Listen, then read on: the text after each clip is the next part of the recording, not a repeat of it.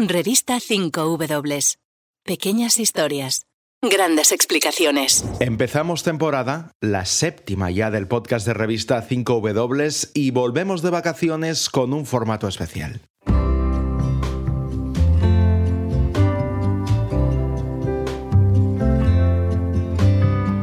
Este mes, revista 5W publica En el fondo la forma. Es el séptimo número de la colección Voces, una conversación sobre periodismo, libros, crónicas y entrevistas, sobre caminos y experiencias de dos referentes.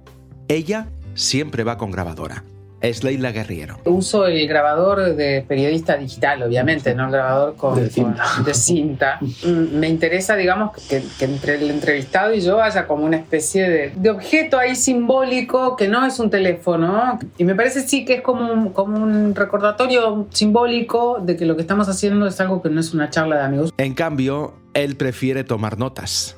Es Ander Izaguirre. Bueno, tenemos algunas costumbres distintas, Leila. Yo uso la grabadora menos que tú. Pero luego, claro, cuando son trabajos largos, que estás días y días con la gente, a mí no, sé cómo lo haces tú. A mí me desborda pensar que tengo horas de grabaciones. O sea, yo sí tomo muchas notas, soy un obseso de tomar notas con el cuaderno constantemente y para mí es muy importante esa misma noche en el ordenador eh, completar esos apuntes. Es decir, mm. yo he apuntado una frase, pero todavía esa noche tengo fresca digamos la frase entera. Hoy dedicamos las 5 W al número 7 de voces que los socios vais a recibir en vuestras casas y que también podéis comprar en librerías y en revista5w.com. Somos Nuria Jar y Raúl Flores. Bienvenidos a las crónicas de larga distancia.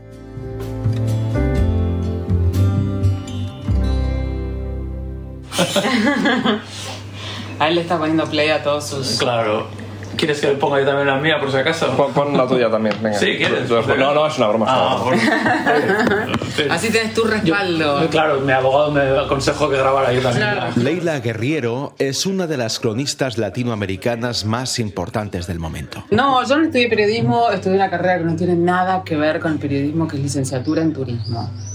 Mi Llegar al periodismo es un poquito, qué sé yo, cenicienta, si querés. Cenicienta del cuentito, así como la niña que vino del lugar impensado y terminó. Yo vivía en Junín, que es una ciudad chiquita del interior de la Argentina, queda a 250 kilómetros de Buenos Aires. Mi mamá ama de casa y maestra, pero nunca ejerció. Mi padre ingeniero químico y de ahí toda una saga de ingenieros, mecánicos, cerveceros, o sea, gente dedicada más a lo técnico, lo mecánico y todo eso. Pero mi casa era una casa como muy estimulante, mucha biblioteca, mucho libro, mucha música, música clásica, Serrat, mucho teatro, muchos cines. Y claro, ahí empezó todo. Y el gusto por la escritura empezó a nacer ahí en esa casa. La escritura desde muy chica nada, yo desde, desde, pequeña como que mi momento favorito del colegio era el momento en el que, en el que la profesora decía, para mañana traigan una redacción o una composición sobre el tema X, el teléfono, la pampa argentina. Me gustaba mucho escribir, en casa se estimulaba mucho eso.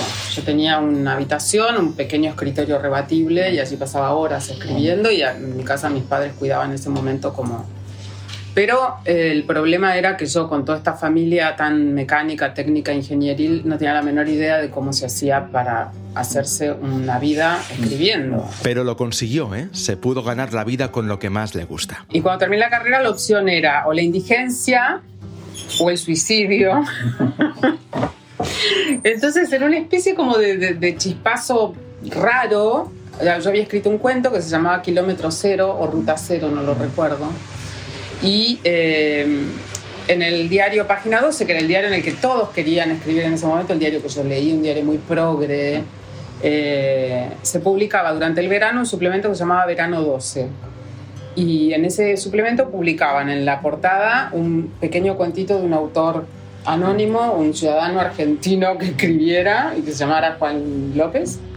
Y entonces eh, yo un día de noviembre, después de haber trabajado un día en una casa vendiendo tapados y haberme ido desolada pensando si la vida es esto, yo no voy a durar mucho en este planeta, este, llevé a ese diario el cuento este, lo metí en un sobre de papel madera y lo llevé al diario y llegué a la recepción del diario. y Le dije que le llevaba ese cuento para publicar en verano 12, si podía ser. Y el señor de la recepción me dijo, ay querida, me dice, ese, ese suplemento es un señor que se llama Rodrigo Fresán, Ah. sujeto al que yo leía con devoción ya. Este, y dice, es, es muy prolijo él y ya tiene todo el suplemento cerrado hasta febrero. Y me dijo, pero si querés ponerlo a nombre del director del diario, que era Jorge Lanata. Y lo dejé. Y a los tres días mi padre entró en el cuarto y me dijo, ¿estás publicando en página 12? Guau. Le dije, no, que yo sepa.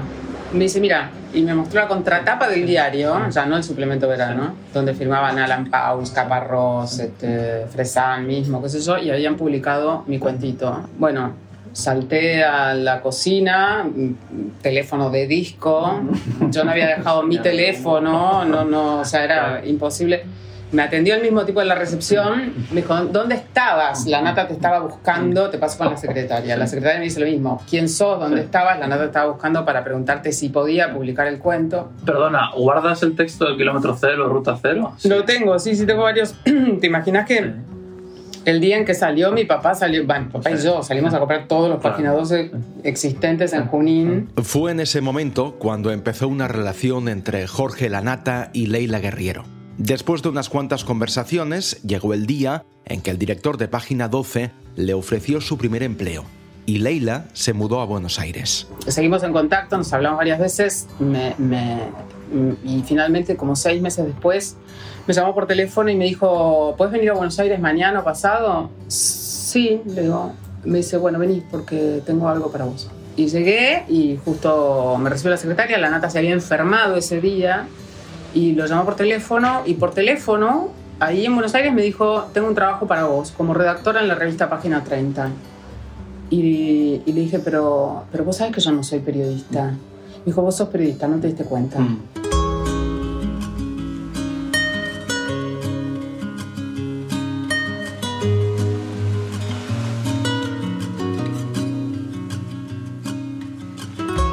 Quien sí tenía claro que quería ser periodista era Ander Izaguirre. O sea, no letras. No, periodismo. Periodismo. O sea, directamente, licenciatura en periodismo. ¿Y eso Sí, por qué? sí.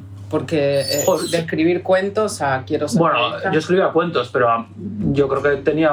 Yo devoraba periódicos, devoraba la prensa Ya. y. Pero de- sí recuerdo de hacer amagos de revistas en la escuela con dos compañeros y hacer.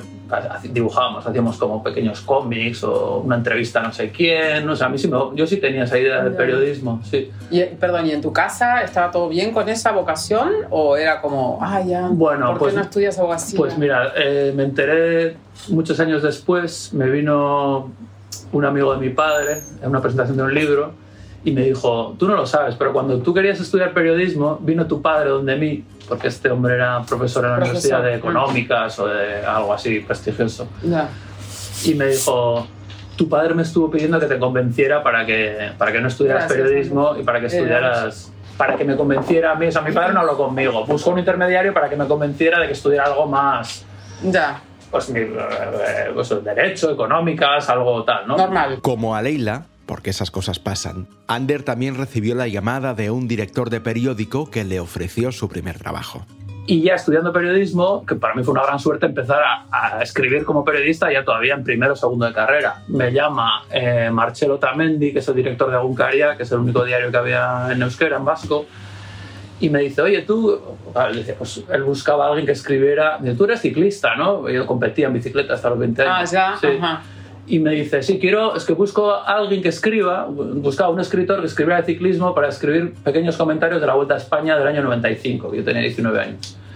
Y eso fue mi primer encargo. Entonces yo estaba en primero o segundo de carrera y ya un director... Claro, la ventaja de moverte en un mundo tan pequeño como el euskera es que las oportunidades te vienen... O sea, no, eh, no, no da dinero, no, no, o sea, es muy precario, pero con 19 años eso no te importa. O a mí, por suerte, no me importaba. Luego esto tiene una parte trágica, esta historia, que, que ahí también te das cuenta de que el periodismo es una cosa seria, que es que este periódico lo cerró la Guardia Civil unos años después y fue una cosa muy traumática, eh, con la acusación de que era un diario en el que participaba ETA, que tal, que era una cosa que luego, eh, siete años después de un calvario judicial, se demostró que ahí no había nada, que era un caso que era un montaje, pero cerraron el periódico y dejaron en la calle a ciento y pico personas. Eh, este Marcelo denunció torturas que luego fueron. eh, el Tribunal de Estrasburgo dijo que efectivamente tenían que haberse investigado, condenó a España por no investigarlas y que eran verosímiles y tal. Bueno, fue una cosa muy fea que afectó a mucha gente de una manera muy dolorosa. Ander nunca trabajó en plantilla, nunca estuvo en la redacción, siempre fue freelance. Él cuenta que siempre tuvo claro que quería ir a su aire, viajar, ser como Tintín o como Manu Leguineche. Estuvo varios años de profesor de prácticas en la universidad donde estudió. Colaboró con la radio pública vasca hasta que un día lo llamó un guía de viajes que buscaba un periodista, un periodista que escribiera en vasco y en castellano, para un viaje de nueve meses. Tenía entonces 23 años.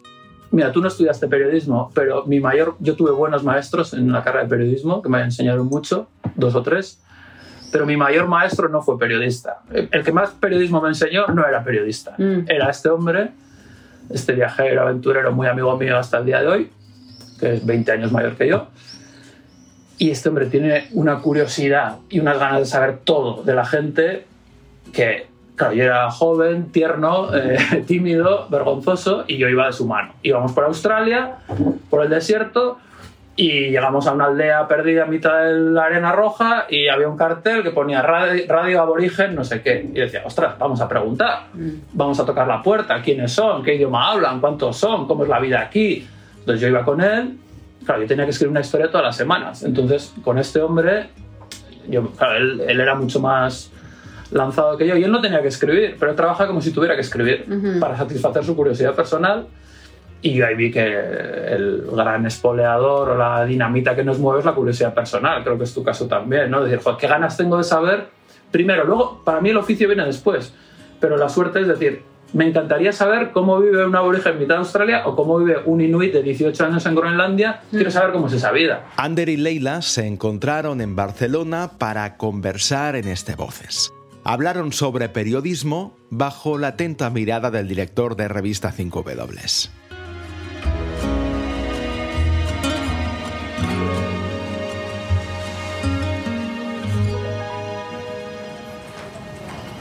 Agus Morales, director de 5W, ¿cómo estás? ¿Qué tal, Raúl? Bienvenido a 5W, Raúl. El séptimo número ya de, de Voces. ¿Qué es lo que vamos a poder leer en este número, Agus? Como siempre, es un diálogo, una conversación, y esta vez eh, los protagonistas son Leila Guerriero y Ander Izaguirre. Eh, son dos personas que han escrito sobre, sobre música y ciclismo, sobre enfermedades y pobreza, y sobre todo en esta conversación eh, lo que hacen es discutir sobre cómo hacer eso eh, a través de la crónica, del perfil, del lenguaje, del ritmo, del tono. Al final su conversación es como si eh, lo que intentamos hacer es abrir la caja de herramientas que ambos usan para, para escribir y, y además ambos nos, nos llevan de viaje eh, y nos explican historias que, que ocurren en cualquier rincón del mundo. Mm. ¿Y y conseguiste que abrieran esa caja de herramientas, que la mostraran, que la contaran? Sí, yo creo que de, de los libros de la colección Voces 5W que hemos publicado, este es eh, el diálogo en el cual eh, ambas personas entran más a fondo en el tema de la escritura en sí, no tanto al- eh, lo que lo rodea, sino el acto de la escritura. Y por eso te mencionaba esto de la caja de herramientas, ¿no? Realmente la abren y nos cuentan por dentro inclu- incluso cosas, eh, como dice Ander en algún momento, de las cuales el lector no tiene por qué ser consciente, ¿no? pero que se hacen durante la escritura, en este caso la escritura de no ficción, eh, con un propósito de, de eficacia. Leila Guerriero, Ander Izaguirre, ¿por qué elegiste a esos dos nombres? Bueno, eh, hace mucho tiempo que queríamos hacer un voces con Leila Guerriero. Y no es un secreto, yo creo, bueno, se puede, se puede contar que le he insistido varias veces y por fin lo he conseguido, ¿no? Premio para el insistente. Y, y queríamos eh, reunir a dos personas que, sobre todo, que, que escribieran muy bien y que se, se, se centraran sobre todo en ese aspecto, ¿no? Y quién mejor que, que Ander Izaguirre. Eh, yo creo que es uno de los periodistas más interesantes que hay en, en- en lengua española. Eh, tiene libros además de, diferentes eh, tipos. Tiene eh, Potosí, que es uno de los libros que más discuten en, este diálogo, pero también tiene otros libros de ciclismo. Bueno, es, es yo creo que una de las plumas más privilegiadas, ¿no? que y además es colaborador de, la revista. Y bueno, pensamos en, en, unir a estas dos personas y se lo propusimos. Ellos se conocían vagamente, eh, pero la verdad es que conectaron enseguida. Eh, yo creo que tiene una forma parecida de, de concebir el, periodismo. Eh, y yo creo que es el, diálogo más juguetón de los que tenemos. Es ambos pues no solo hablan de, la escritura, sino que también abordan otros aspectos de, la vida, de, la cultura. Hablan, por ejemplo, de deporte bastante, de música. Eh, y quizá en ese sentido son los libros que más, variados de, la colección. Claro, y decías, no se conocían Leila y Ander. Claro, eso es arriesgado también, ¿no? Propones dos nombres que, que, pueden funcionar muy bien, pero que al final es gente que no, que, que no se conoce y que se tiene que abrir un montón, ¿no? Uh, delante de un micrófono, de una cámara y luego traducirse eso en un libro. Eso es difícil pero cuando juntas, cuando juntas a los buenos se entienden, se entienden. Y eso pasó, pasó enseguida. Em, se conocían profesionalmente eh, sus obras, ¿no? Y que habían coincidido al menos en una ocasión. Em, pero no tenían ese, ese, conocimiento en profundidad, ¿no? Ese, ese, trato personal que sí que, por ejemplo, en el último número de voces, que eran Ana Suriña y Juan Carlos Tomasi, pues prácticamente han estado muchos años trabajando juntos y, y se conocen muy bien o, yo mismo con Martín Caparrós, que, es el número 5 de la colección, eh, que evidentemente nos, nos, conocemos más, ¿no? Pero eh, en este caso, como te decía, eh, los buenos se entienden enseguida y aquí hubo una conexión inmediata y fue muy fácil, la verdad, hacer este, este libro y, pienso que, ambos han quedado contentos también. y bueno, yo estoy también eh, feliz de, dos personas que siempre he perseguido, porque el oficio de editor también es perseguir, pues ahora tenerlos en, este libro que, espero que guste mucho a todo el mundo. Claro, decías, es un proceso fácil, pero es un proceso largo, ¿no? Porque eh, son días, meses para, para empezar y terminar un libro como Voces, ¿no? Sí, hay toda la parte logística que consiste, evidentemente, estos diálogos eh, son siempre en persona. Eh, Leila vive en, Buenos Aires y pudo viajar hasta aquí también con el, con el apoyo de la Fundación Elcano, que es eh, eh, un colaborador de, este libro, sin el cual no habría sido posible esta conversación. Y ahí pues fue estar juntos muchas horas con... Bueno, siempre tenemos una, hoja de ruta para, para el Voces, para todos los libros, pero es un camino que que hay que recorrer, pero que siempre se toman eh, otros caminos a partir de él, ¿no? Siempre nos desviamos. Y eso fue lo que ocurrió, ¿no? Tratamos, por supuesto, los temas que, que pensamos que eran interesantes, pero también después pues surgieron de forma espontánea muchos, muchos otros. Estuvimos muchos, eh, eh, muchas horas juntos conversando, bueno, ellos dos, yo era testigo de excepción y, después empieza ya el, proceso de, transcripción y de edición, en el cual participa todo, todo el equipo, pero sobre todo en la edición, eh, tanto Maribel Izcue como yo, ¿no? somos los que estamos más encima de, la edición. Em, y la verdad es que es una delicia, ¿no? Mm, sabe mal porque muchas cosas se quedan fuera, de muchas cosas que, que, son interesantes y que ambos eh, entran en profundidad sobre ellas se quedan en el tintero eh, pero bueno, eso garantiza que lo que sale es la pulpa. Está ahí y ese es el trabajo que, que se hace de forma silenciosa para que, para que los lectores lo puedan disfrutar.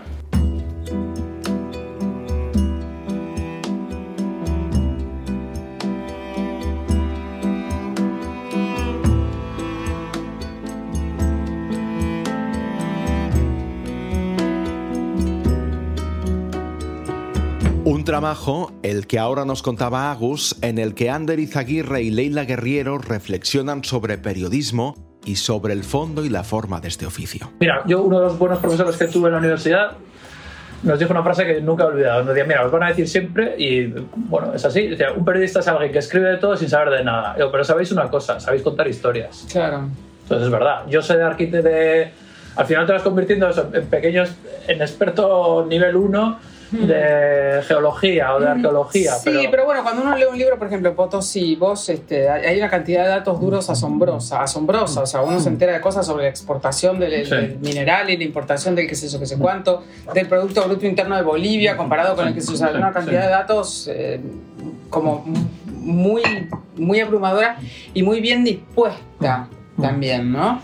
Eh, y, creo que el trabajo con, con, a la hora de la, de, la, de la, construcción de los textos, en esta, en esta traducción, digo, yo, yo creo que así como aquellos cronistas de India serán traductores de una realidad, eh, seguimos, es, esa la tradición, ser traductores de una realidad.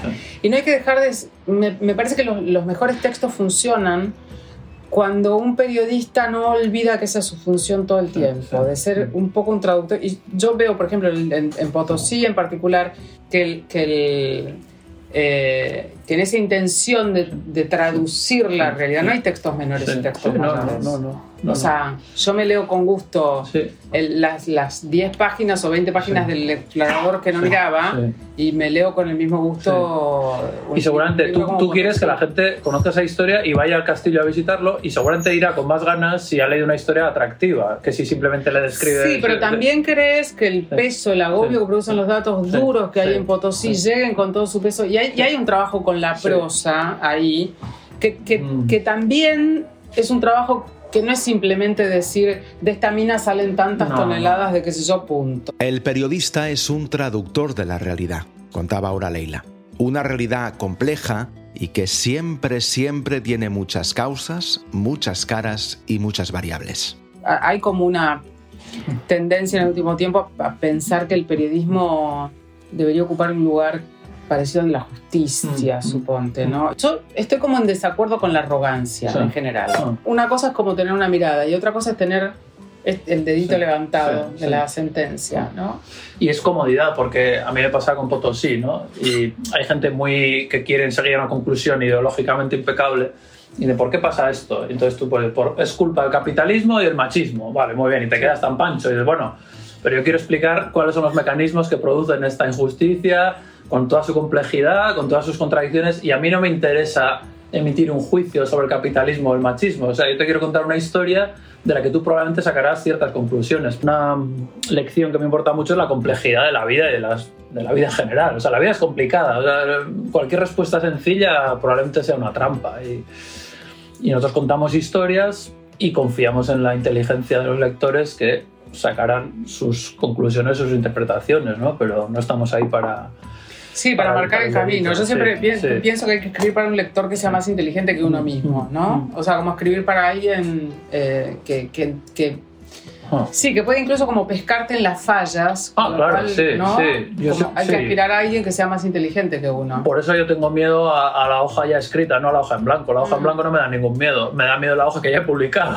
Porque digo, ya verás ahora. Yo, yo siempre tengo, vamos, pero lo digo de verdad. O sea, yo publico el libro y no te digo nada, cuando fui a Bolivia, a mí me importó mucho publicar el libro en una editorial boliviana. Yo insistí en eso, dije, bueno, esto tiene sentido sobre todo que este tema se publique en Bolivia. Y yo fui a Bolivia a presentarlo y yo fui temblando, porque decía, claro, yo voy a San Sebastián y cuento esta historia y todos me dicen, qué maravilla, qué bien, qué tal. Yo voy a Bolivia y me pueden decir, mira, no has entendido nada, lo has interpretado todo mal, eres injusto con esto, te vas a enterar. ¿Y te pasó eso? No, eh, no. Bueno, tuvo gente que me criticó, pero no me convencieron de nada.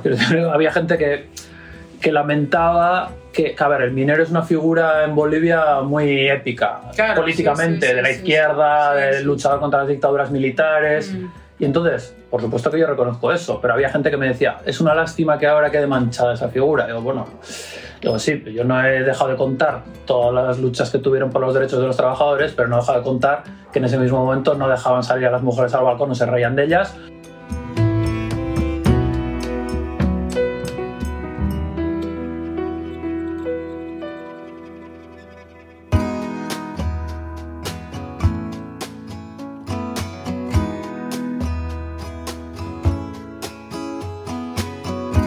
Hablábamos de esto con, con, con, con Caparrós y con Juan Villoro, ¿no? Que Juan Villoro inventó una, una cosa que no sé si la inventó él, que eso, pero a mí me pareció tan genial que ya le dijimos con Caparrós que se la vamos a copiar todo el tiempo, eh, que es el periodismo selfie. Nos pasó de leer, por determinada situación, de tener que leer muchos textos, y algunos de esos textos eran textos de viaje, y estaban los, ellos mismos en el centro de la historia. Claro. Mira, tengo una amiga profesora en la universidad que hace un ejercicio que me parece una maravilla y ella habla de esto de, bueno, periodismo selfie al final, ¿no? Dice, los que llegan, empiezan la carrera el primer año, el- la primera semana les dicen, escribid lo que queráis, tema libre, eh, escribís un par de páginas, pues para ver cada uno que, por dónde van, ¿no? Dice, el 80-90% escriben de sí mismos. Mm. ¿no? De sus sentimientos, de estoy empezando Claro. la carrera, de no sé qué. Y entonces la segunda clase les lleva una naranja y les dice, tenéis que describir una naranja. Y ¿sabes para qué sirve eso? Para que estén obligados a salir de su ombligo y forzados a mirar algo e intentar ver algo, ¿no? Y entonces de repente descubren que describir una naranja es complicadísimo, ¿no? Ah. El periodismo, claro, es mirar más allá de tu ombligo. Observar, hablar, buscar, porque sin contacto con la gente y con las fuentes no hay periodismo. Pero es verdad que algunas te dejan un sedimento después en tu vida que igual no tiene que ver con lo periodístico. Gente que conoces, que se convierten en tus amigos o por los que... Sí, me ha pasado con algún flechazo. El año pasado con un arqueólogo en Galicia que me llevó de aldea en aldea, me contó unas historias fascinantes y el tipo me cayó fenomenal. Acabas, se acaba el trabajo, pero sigues queriendo... En relas- claro, sí, queriendo. este tipo es estupendo. O sea, y, me- y cómo me he divertido con él y... Yo eso sí lo siento como privilegio, o sea, poder asomarme a tantos mundos y conocer a tanta gente estupenda, ¿no? O, bueno, llamativa, admirable o curiosa, lo que sea, ¿no? Es que eso es el Sí, oficio. sí, Esta cosa de estar especializado cada semana en una cosa distinta. La mejor es, el periodismo es la mejor excusa para meterte donde nadie te sabe. Ya está, ya tenemos titular. Pues sí, ¿eh? este no es un mal titular, ni mucho menos, pero siempre, detrás de un buen titular como este, tiene que haber también una buena historia.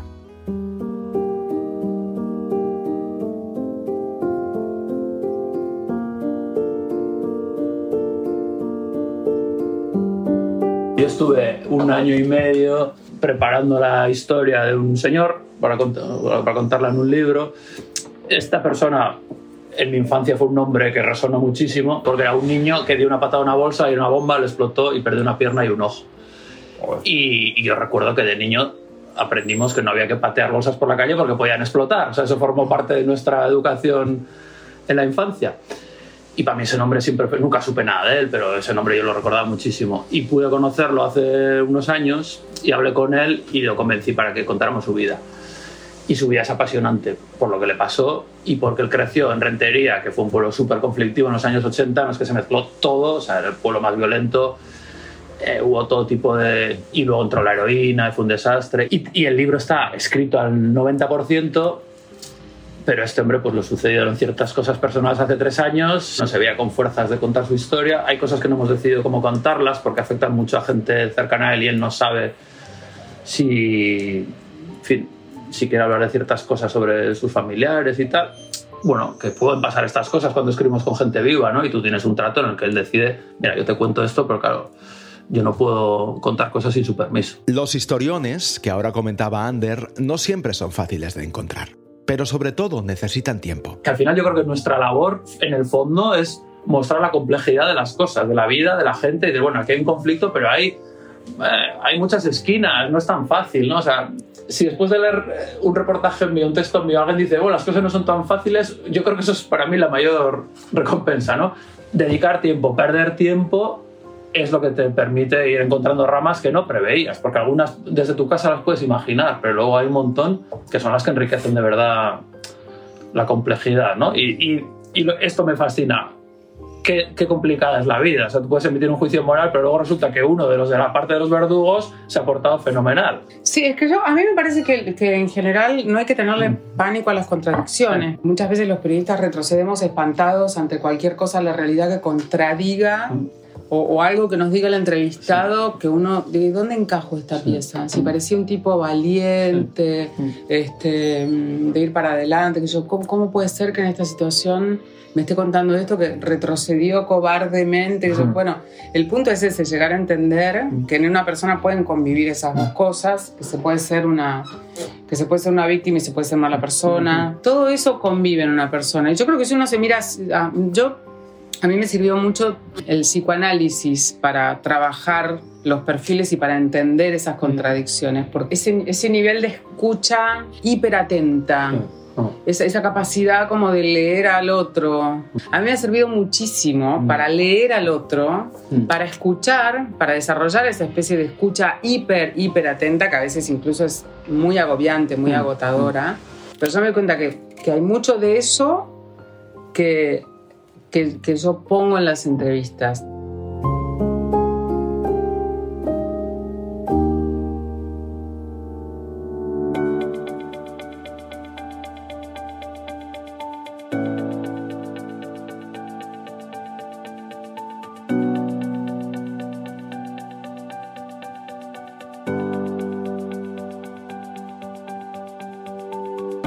Leila Guerriero, Ander Izaguirre. Dos referentes del periodismo que centran el número 7 del libro Voces, titulado En el fondo la forma. Hoy hemos escuchado algunos fragmentos que podéis leer en este libro. Los socios lo vais a recibir como siempre en casa y los que aún no lo seáis lo podéis comprar en librerías o en revista 5w.com. El mes que viene volvemos como siempre con más W. Gracias por escucharnos. ¿Se puede contar el mundo con las 5 W? En el mundo pasan cosas increíbles. Ayúdanos a contarlas. Hazte socio de revista 5W.